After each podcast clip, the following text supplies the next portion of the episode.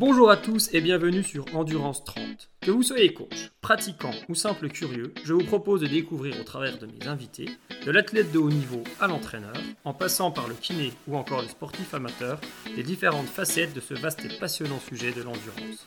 Le tout de manière simple et accessible à tous, pendant 30 minutes environ, le temps d'un footing ou d'un trajet au boulot. Je suis Nicolas Vandel, préparateur physique des équipes de France de ski, et vous pouvez me suivre et découvrir mes contenus sur ma page Instagram agile.training. Bonne écoute. Bonjour à tous, aujourd'hui j'ai le plaisir de recevoir Fred de Real Physio. Fred est kiné, préparateur physique, mais aussi formateur. Euh, Fred, je te laisse te présenter toi-même, tu le feras mieux que moi. Bah, salut à tous. Merci Nico euh, pour, euh, pour ton invitation. Euh, c'est super cool parce que tout simplement, j'adore échanger avec mes confrères et, et c'est toujours très plaisant. Donc, merci à toi. du coup, bah, je m'appelle Fred. Je, je, suis kiné dans le secteur de, de, Strasbourg en libéral où j'ai monté mon cabinet depuis plusieurs années maintenant. Mais j'ai aussi à, côté, depuis trois ans, j'ai officialisé ça. J'ai une grosse partie en déconventionné avec Praxio Consulting, c'est ma société, mm-hmm. dans lequel en fait euh, je délivre tout simplement donc, des suivis distanciels, euh, de la préparation physique pour, euh, pour des athlètes en privé, mais aussi dans le monde du judo, de la natation synchronisée et en formation continue, parce que progressivement, pardon, progressivement, je vais le faire euh, devenir euh, certainement organisme de formation. Donc voilà. Ok. Et Fred, euh, il y aura le lien dans la description, mais aussi partage beaucoup, beaucoup de choses sur Instagram et maintenant sur Telegram, sur des contenus en lien avec la rééducation, le renforcement, la prep physique. C'est vraiment une mine d'informations. Et parmi tout ça, parmi tous ces partages et tout, comment toi tu trouves le temps de faire du sport et pourquoi toi tu fais du sport? Euh, pourquoi déjà je fais du sport? Euh, Tout simplement, euh, je pense que c'est quelque chose qui est en fait ancré en moi mhm. depuis tout petit. En fait, si tu veux, c'est comment dire C'est en fait c'est mon échappatoire. J'ai une Mélanie, tu vois, ma compagne, elle le sait. Au début, elle avait du mal avec ça, mais j'ai une, une, facette assez solitaire hein, de ma personnalité. Mhm. Et, et en fait, comme j'ai un emploi du temps de plus en plus chargé, j'ai de moins en moins de temps où je suis seul avec moi-même, tu vois. Et, mhm. euh, et, en fait, si tu veux, c'est la façon où euh, j'ai dans ma journée mes, euh, mes, deux, mes deux heures, enfin Loïs il dirait mes trois heures, parce qu'apparemment je fais des entraînements longs, mhm. mais on va dire mes deux heures avec moi-même, et c'est quelque chose qui, qui, me fait tout simplement du bien. Et en fait, s'il y avait mes parents à côté, je pense qu'ils te diraient que ils n'ont jamais vu euh, une journée où, où j'ai pas fait de sport depuis, euh, depuis tout petit. Euh, et, je pense que c'est important. Et, et, tu vois, on parle, on parle aujourd'hui d'hyperactivité. enfin, ils ont différents termes, les spécialistes.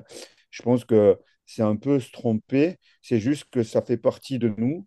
Et, cette notion d'hyperactivité, je pense c'est juste que, en fait, maintenant, les parents, ils veulent tout simplement avoir des, avoir des enfants un peu robots qui les embêtent pas trop, ils les mettent derrière des écrans parce que c'est facile, ils sont optimistes. non, euh, ah, focus sur les écrans.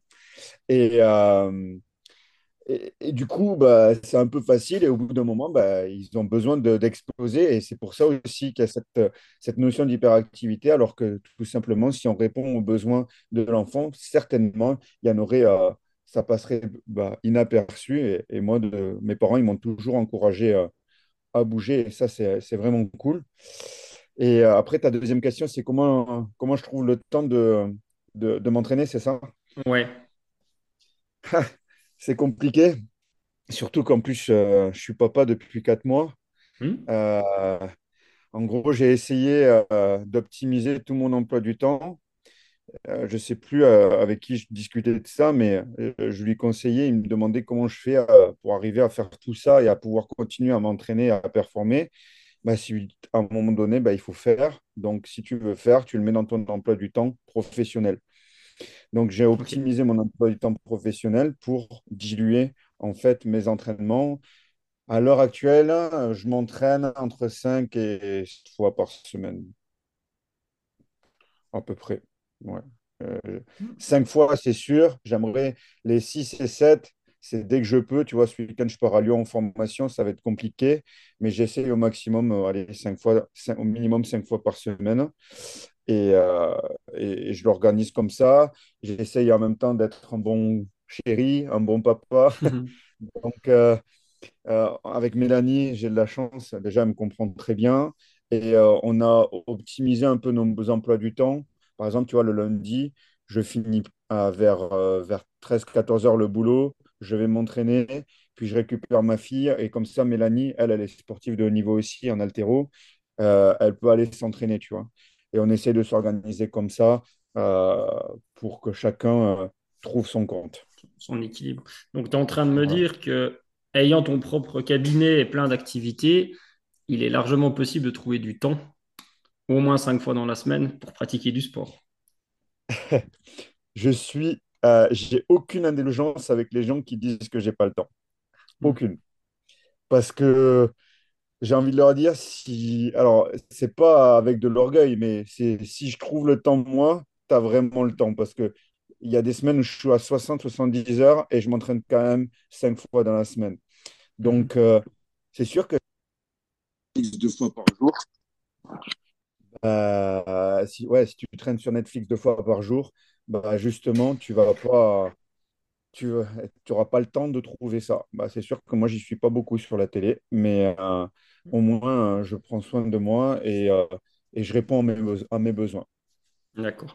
On y reviendra un peu plus tard, mais cinq fois par semaine, ça, ça ne veut pas dire se mettre au, au charbon et à quatre pattes cinq fois dans la semaine, j'imagine. Ah non, non, non, non.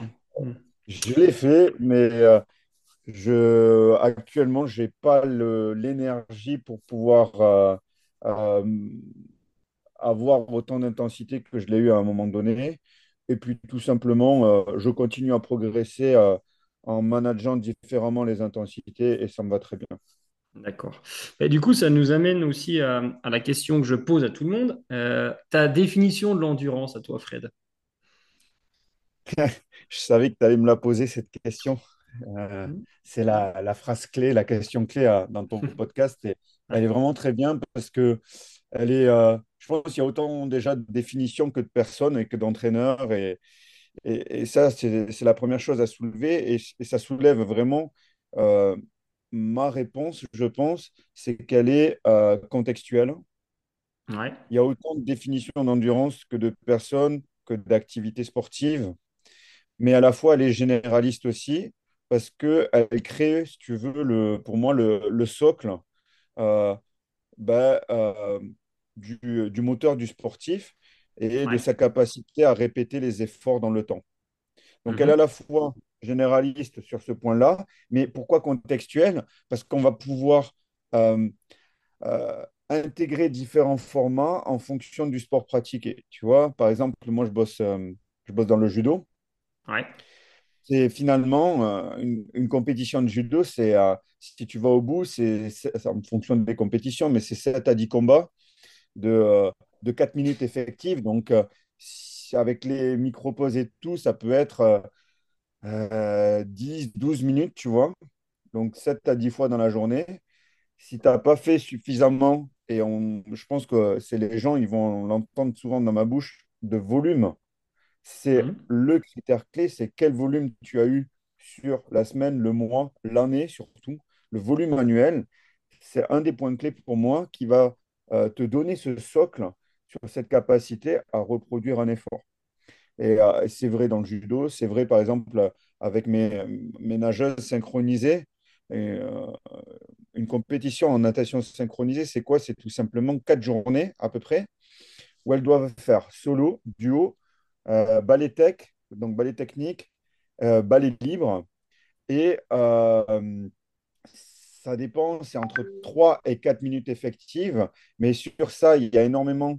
Elles s'entraînent deux fois par jour, même en compétition, parce qu'en fait, elles ont besoin d'avoir cette sensibilité euh, aquatique et, euh, de répéter, parce qu'elles doivent être belles, elles doivent être euh, en travail en apnée, avec une technicité parfaite, parfaitement synchronisée avec ses collègues.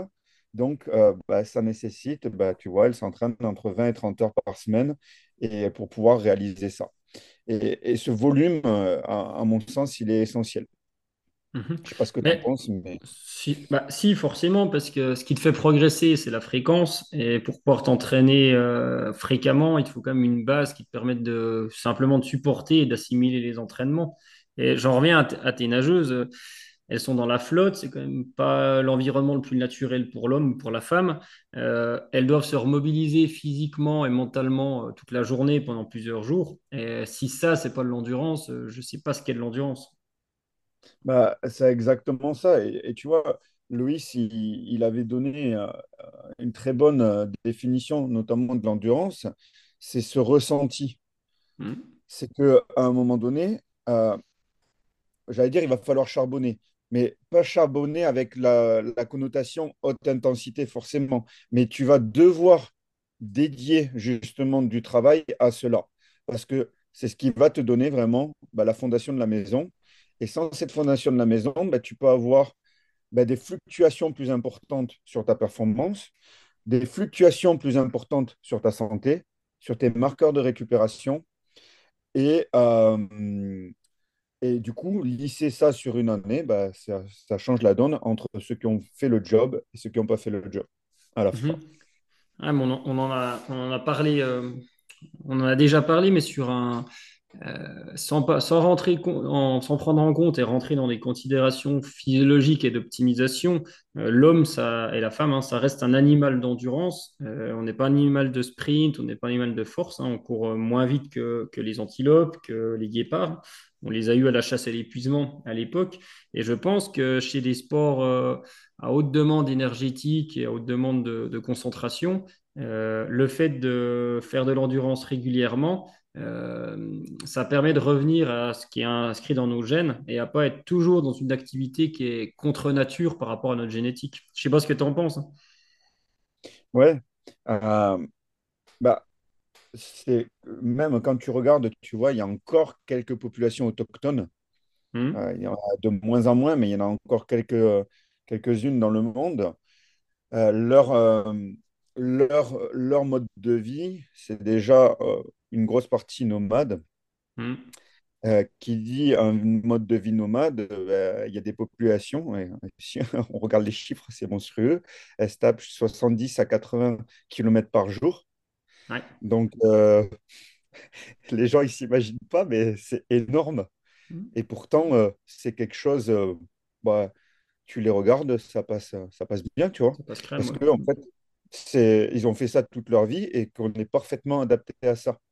Donc, euh, ça, c'est, déjà le premier point, c'est que ça fait partie de nous. Le seul, la seule population, je pense, à, à regarder, ce sont les, les enfants. Ils sont capables, les enfants, on le sait, hein, ils ont un, un système mitochondrial qui est un petit peu différent euh, de la Hmm. personne adulte et qui leur confère une, une capacité, en fait, à faire des, des efforts à très, très haute intensité si on regarde euh, dans les cours d'école, ils jouent, ils multiplient les jeux pendant 10-15 minutes.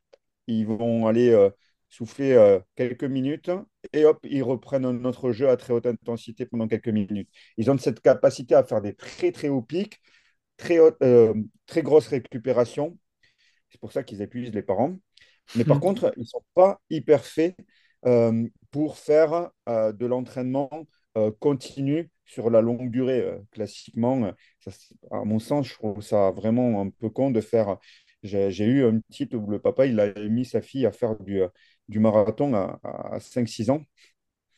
Je trouve ça complètement con. euh, Hmm. parce que euh, bah, déjà, d'un point de vue euh, structurel, bah, ça, ça laisse des traces sur, La sur carrosserie. Hmm. Ouais, c'est ça. Et puis, parce qu'ils sont tout simplement pas faits pour ça. Mais après, au fur et à mesure qu'ils grandissent, bah, justement, on, on va, on va vers ça parce que ça fait partie euh, de comment on a évolué. Et, euh, et si vous voulez, euh, par exemple, un, très très bon livre sur ça, c'est celui de, Yuval Harari, Sapiens, où on comprend que bah, le monde moderne est vraiment sorti de ce pourquoi on est fait finalement. Ouais.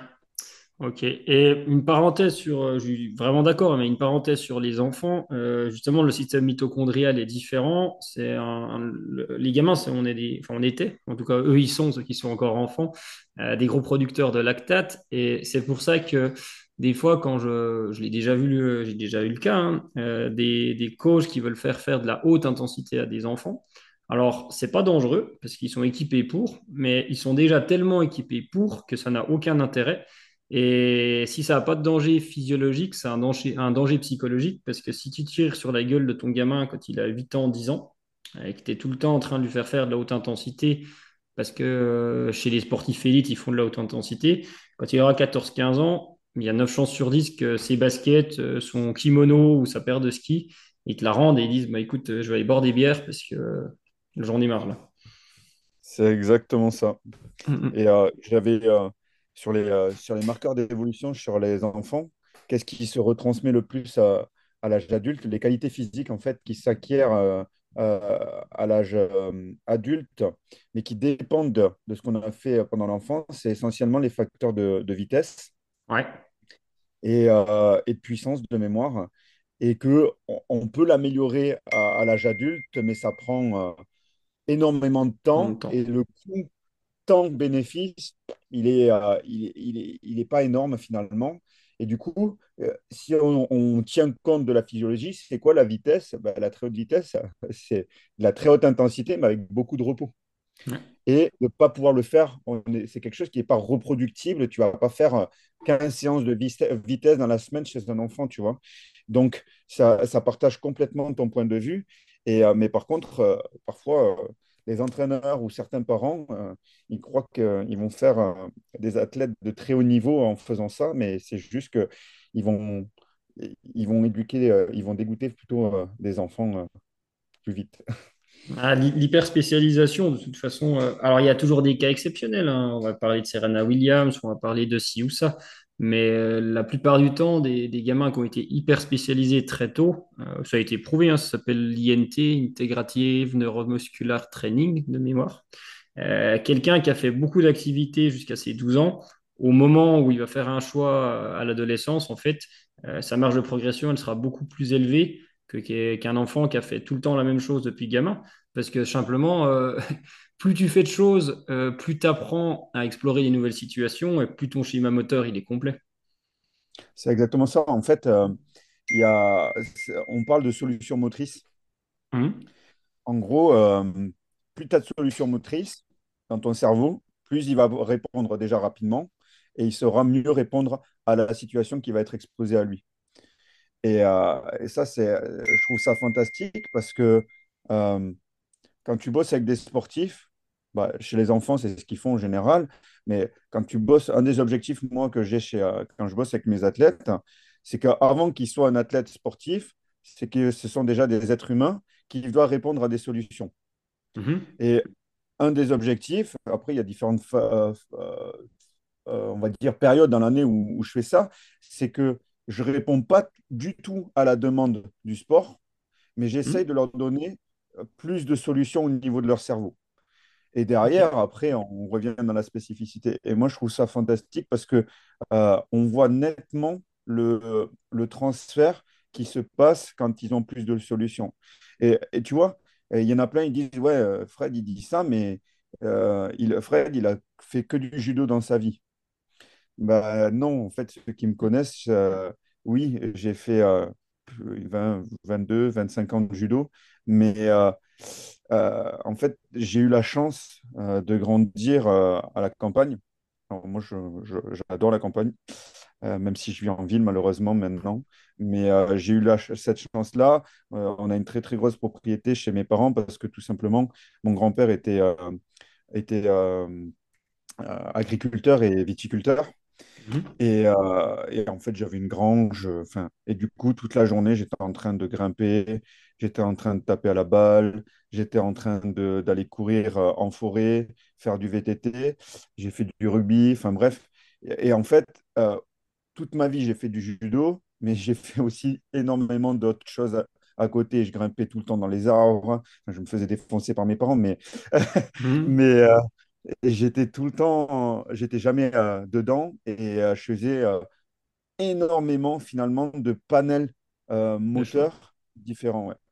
Ouais, et encore que, on terminera là-dessus, sinon on va pouvoir discuter des heures, mais le judo, le foot ou un sport collectif, c'est des mouvements qui sont acycliques, c'est pas toujours les mêmes. Et quelqu'un qui aura fait du foot depuis gamin, en fait, et sur le système énergétique et sur le système moteur du foot ou du hand, hein, j'ai pas de, pas de préférence, enfin si j'en ai une, mais peu importe, euh, il va pouvoir développer plein de choses. Euh, la course à pied ou du ski de fond, c'est cyclique, c'est toujours le même geste, il y a peu de situations.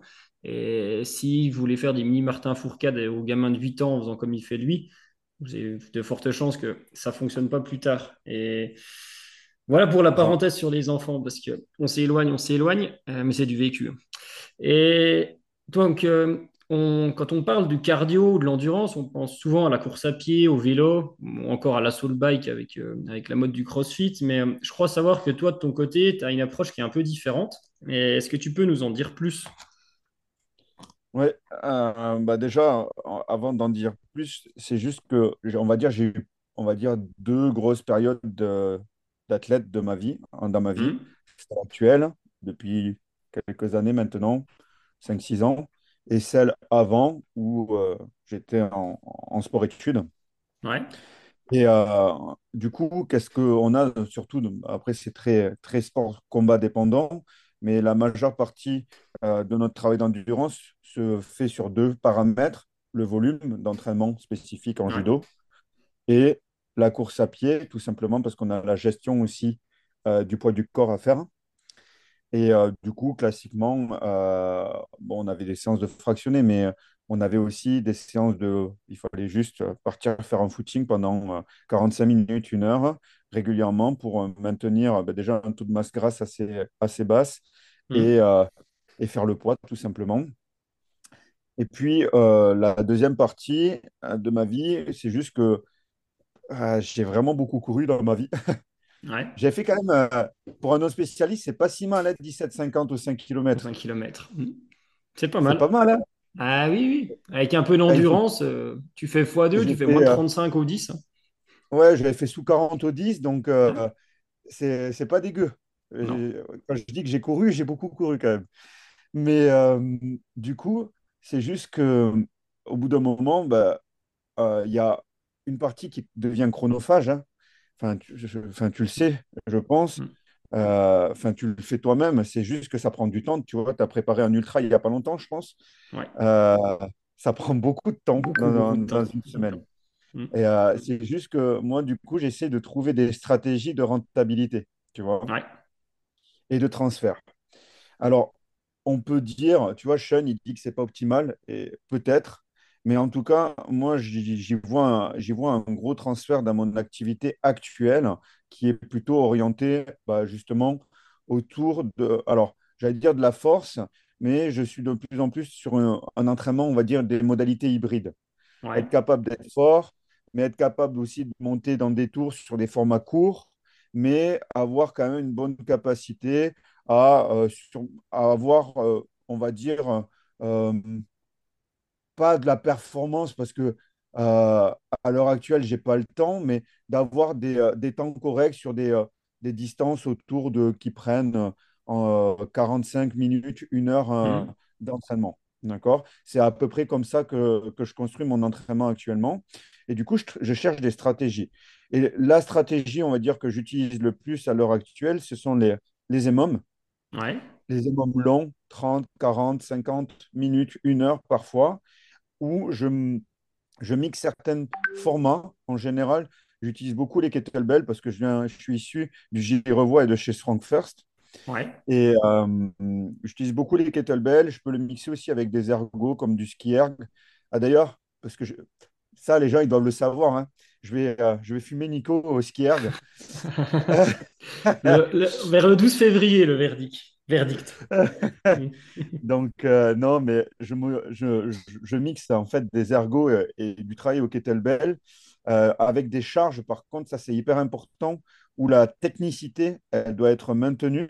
Ça, c'est, à Hmm. mon sens, c'est important. Donc, ce sont des charges modérées, légères à modérées en fonction euh, du temps de travail. Et, et j'y vois un gros transfert. Pourquoi? Parce que euh, ça va faire à la fois, à mon sens, travailler deux points. Ouais. Ben, certains avantages dans le développement athlétique, quand tu fais du swing, par exemple, ben, tu as de la chaîne postérieure qui va travailler énormément. Si tu multiplies les get-up, ben, tu vas avoir de la motricité et du gainage qui va travailler énormément. Donc ça, c'est le premier point, c'est cette notion de transfert vers mon activité de force. Et je vois que ça fonctionne très, très bien. Ben, je vais avoir du pattern de hinge, donc de flexion de hanche, qui va se transférer automatiquement aussi sur mon deadlift, parce que mes connexions neuronales vont s'améliorer. Et la deuxième point, et ça va aussi sur cette amélioration des performances, c'est ce travail tissulaire. D'un point de vue de santé, je vais avoir, un- un- si tu veux, ce côté d'antifragilité, de résilience tissulaire qui va se faire grâce au volume euh, d'entraînement lié à cet hémome. Et euh, d'un point de vue de santé, ben, c'est juste que mes tissus vont avoir plus de capacité de travail. Donc, c'est pour ça aussi que j'aime bien ce genre de choses. Alors, Sean, il te dira, oui, mais j'ai pas un travail, euh, une charge de travail continue. Mais finalement, je pense que quand on regarde les courbes, on n'est pas si mal. Je ne sais pas ce que tu en penses, les courbes de fréquence cardiaque. Si, si, euh, justement, parce que, alors les mômes, pour, euh, pour rappeler aux gens, c'est every minute on the minute, c'est-à-dire que tu as un nombre de répétitions à faire euh, dans ta minute. Généralement, il y a, dans ta séance, tu as 4 à 5 mouvements. Enfin, moi, en tout cas, j'en mets pas plus. Si tu mets, si as 15, euh, 15 mouvements à faire, euh, 15 squats par exemple, si tu mets 30 secondes, il te reste 30 secondes de récup. Si tu mets 40 secondes, il t'en reste que 20. Et si tu mets 20 secondes, il t'en reste, que, il t'en reste 40. Donc, euh, c'est une histoire de, gestion. Et justement, sur les fréquences cardiaques, alors moi, je le fais sur moi, je le fais faire. Et ce que j'ai observé, en fait, c'est que euh, il y a une petite, euh, une petite inertie au début avec la fréquence cardiaque qui est sur des zones très basses, sur le premier tour, les deux premiers tours. Et après, en fait, il y a spontanément une dérive de fréquence cardiaque qui fait que une fois dans ton EMOM, même si tu as une pause et que c'est pas totalement cyclique, tu as une petite récup à chaque fois dans ta minute, euh, tes zones de fréquence cardiaque, elles vont en fait être euh, sur les mêmes registres que ce qui se passe quand tu vas faire un footing. Donc, c'est-à-dire que si tu cherches, euh, si tu cherches un travail cardiovasculaire dans, des, dans ce qu'on a, ce qu'on peut appeler la zone 2 ou ce qu'on appelle un entraînement modéré, tu vas taper en plein dedans. Si tu veux courir plus vite, il faut le faire en courant. Mais de temps en temps, euh, si tu veux travailler le neuromusculaire et le cardiovasculaire, euh, c'est une modalité qui est super intéressante. Euh, avec deux, deux, trois points d'attention quand même dans ta modalité. Ça nécessite quand même une expertise de la part du coach pour choisir les bons mouvements, pour choisir les bons enchaînements, et une expertise de la part de l'athlète, c'est-à-dire qu'il faut être sur des, mouvements que l'athlète maîtrise et qui, avec la fatigue cumulée au bout de 20, 30, 40 minutes, pourra réaliser en toute sécurité euh, sans se péter en deux à la fin de la séance. Et ça, ça reste quand même un petit point de vigilance, mais la modalité, elle est super intéressante en tout cas. Ouais, euh, ce qu'a dit Nico, là, c'est vraiment fondamental. Euh, si vous n'avez jamais fait de kettlebell et que vous partez sur un EMOM avec du kettlebell swing à 32 kilos pendant 30 minutes, ça va pas bien se passer. D'accord? Même si euh, euh, vous avez vu euh, deux, trois séances en salle de CrossFit, non, ça va pas bien se passer parce que là, là, il va y avoir une très grosse chute de la, technique. Et en fait, vous n'aurez pas de transfert et une augmentation de chance de vous blesser. Ou tout simplement, vous n'allez pas finir même le travail. Donc, comme dit Nico, vaut mieux commencer par 10, 15, 20 minutes et vous faites, vous modulez en fait euh, au fur et à mesure des semaines soit le volume de répétition, soit le volume de série qui correspond au nombre de minutes. Et en faisant varier ça, ben, vous avez une approche ben, finalement, comme Nico, je pense, peut le faire, où vous allez avoir ben, des, volumes, des pics de volume qui vont arriver et vous allez pouvoir manager ces pics de volume au fur et à mesure des semaines en fonction de soit, si vous voulez, euh, gérer votre santé, vous allez faire globalement un volume de plus en plus important et de temps en temps, vous faites un petit pic et vous redescendez un petit peu et vous reproduisez ce cycle-là. Et après, en fonction, si vous avez des orientations de performance, ben là, c'est à calquer en fonction de l'objectif de performance. Mais euh, il ne faut pas se lancer, comme l'a dit Nico, euh, sur des, choses que vous ne, vous ne maîtrisez pas. C'est ça qui est important. Et après, moi, je sais pas, je, il y en a beaucoup qui utilisent le RPE, etc. C'est quelque chose, j'ai un peu du mal. Mhm. mais s'il y en a qui utilisent le RPE, c'est vous devez vous situer avec un RPE autour de 5, 6. C'est une bonne chose, un bon marqueur pour vous. Ok. Ah, c'est marrant. Alors moi, je, le peu que j'utilise avec le RPE les gens sur des séances comme ça, je vais plutôt à 4-5. Mais ça dépend vraiment des, sensibilités. Mais pour terminer là-dessus, euh, euh, après, on va bientôt arriver en, fin d'émission. Et même si moi, j'ai observé que la, dérive de fréquence cardiaque, elle se passait au bout d'une dizaine de minutes euh, et qu'on commençait à être intéressant si à partir de 15 minutes jusqu'à 30, 45, ce qui est important de garder en tête, et je le fais faire chez des gens que je coach, chez des débutants, je m'en fous qu'ils soient dans la zone optimale dès le début parce que ce que je veux, c'est qu'ils acquièrent des compétences et qu'ils progressent. Donc les premiers émums durent 20 minutes et peuvent être faits à poids du corps, parce que le risque, euh, le risque est moindre qu'avec une charge additionnelle s'ils n'ont pas de maîtrise technique. Et ainsi de suite, on va construire, on va augmenter la densité, augmenter le volume. Euh, pour augmenter les compétences après derrière, mais je parle aux gens, méfiez-vous de se dire bah, 30 minutes, c'est ce qui est le plus optimal pour la fréquence cardiaque, c'est ce qui brûle le plus de calories, c'est ce qu'ici, c'est ce qu'ici, c'est ce qui ça. Le plus important, en fait, c'est d'être progressif et d'acquérir des compétences au fur et à mesure. Sinon, il n'y aura aucun bénéfice de l'entraînement. Ah oui, bien sûr, bien sûr, mm. tout à fait. C'est euh, mm. d'abord en bah, qualité en premier et après, tu rajoutes de la quantité une fois que tu maîtrises. C'est. Euh, jamais l'inverse parce qu'autrement, euh, bah, ça, ça fait boule de neige et, et, ça peut aboutir à une blessure, à une lassitude, etc. Et euh, c'est fondamental et je pense que c'est transversal à tout type d'activité.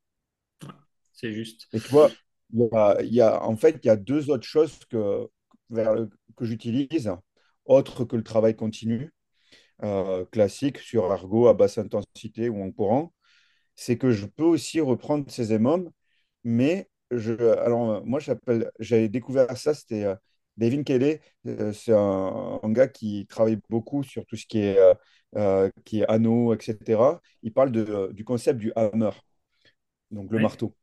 et, et, de temps en temps, je me fais un hammer dans une basse intensité.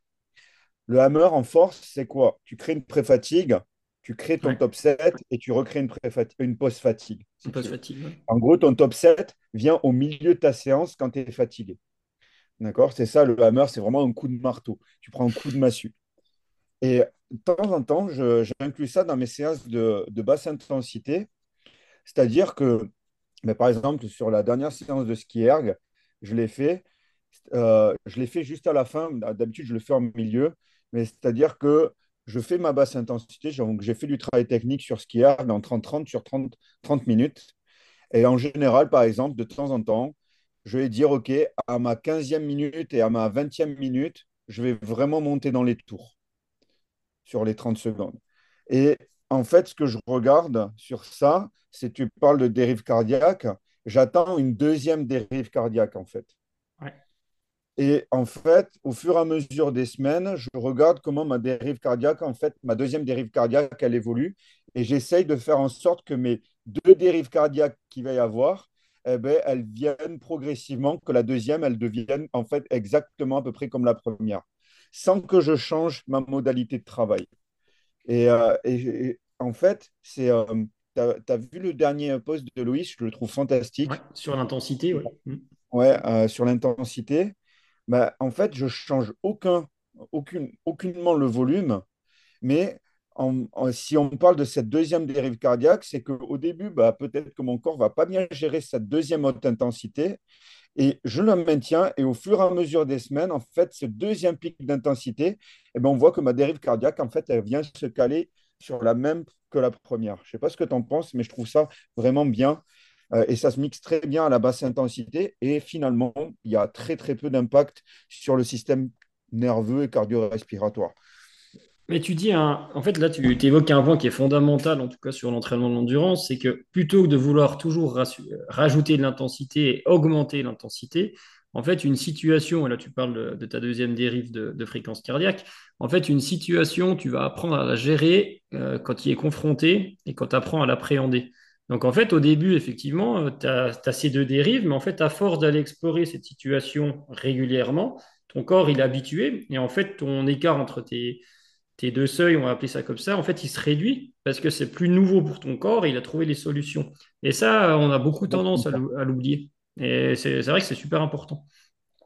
Ouais, moi je trouve ça bien. Et en fait, c'est hyper parlant. Pourquoi? Parce qu'il te faut juste une ceinture cardiaque et tu hmm. vois vraiment tes progrès.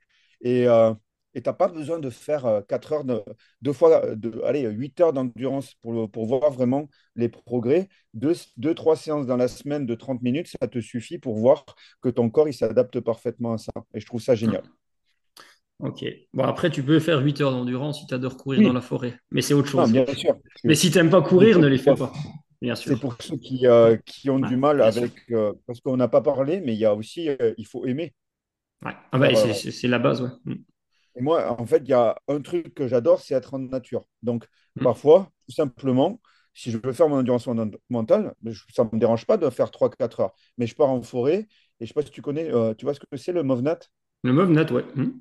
De vue, mais vie à toi, je pense. Ouais. Tu joues avec les éléments. En fait, ça a été créé par Erwan Lecor, c'est un Français qui a monté un empire maintenant, mais euh, euh, en gros, euh, c'est il prend des habiletés techniques fondamentales, courir, jeter, grimper, etc., ramper, nager, enfin se battre, etc.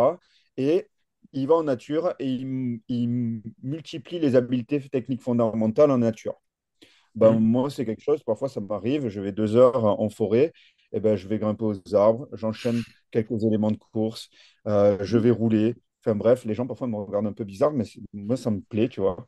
Et, et, en fait, si tu mets une ceinture cardiaque, au global, franchement, tu es aussi entre ta zone 2 et ta zone 3.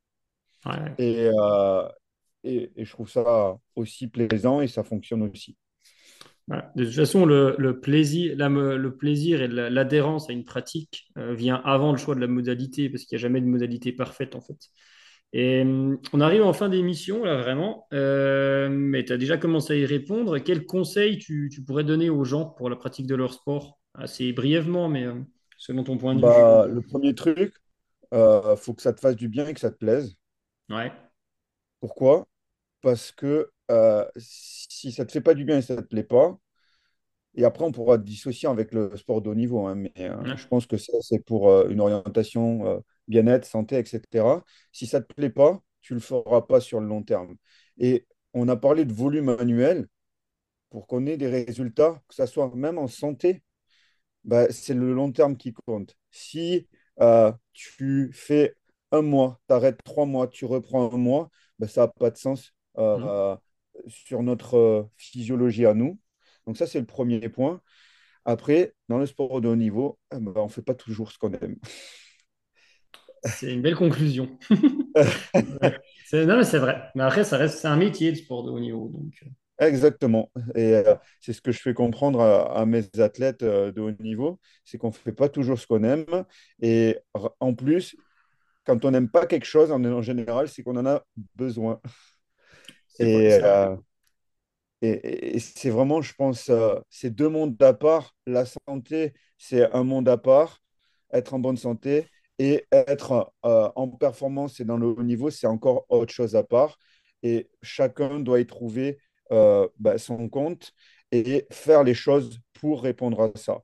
Euh, et à un moment donné, être un peu chercher. Moi, j'adore la performance et c'est pour ça que de temps en temps, je me blesse. Je sais très bien qu'est-ce que je dois faire pour pas me blesser. Je le sais parfaitement.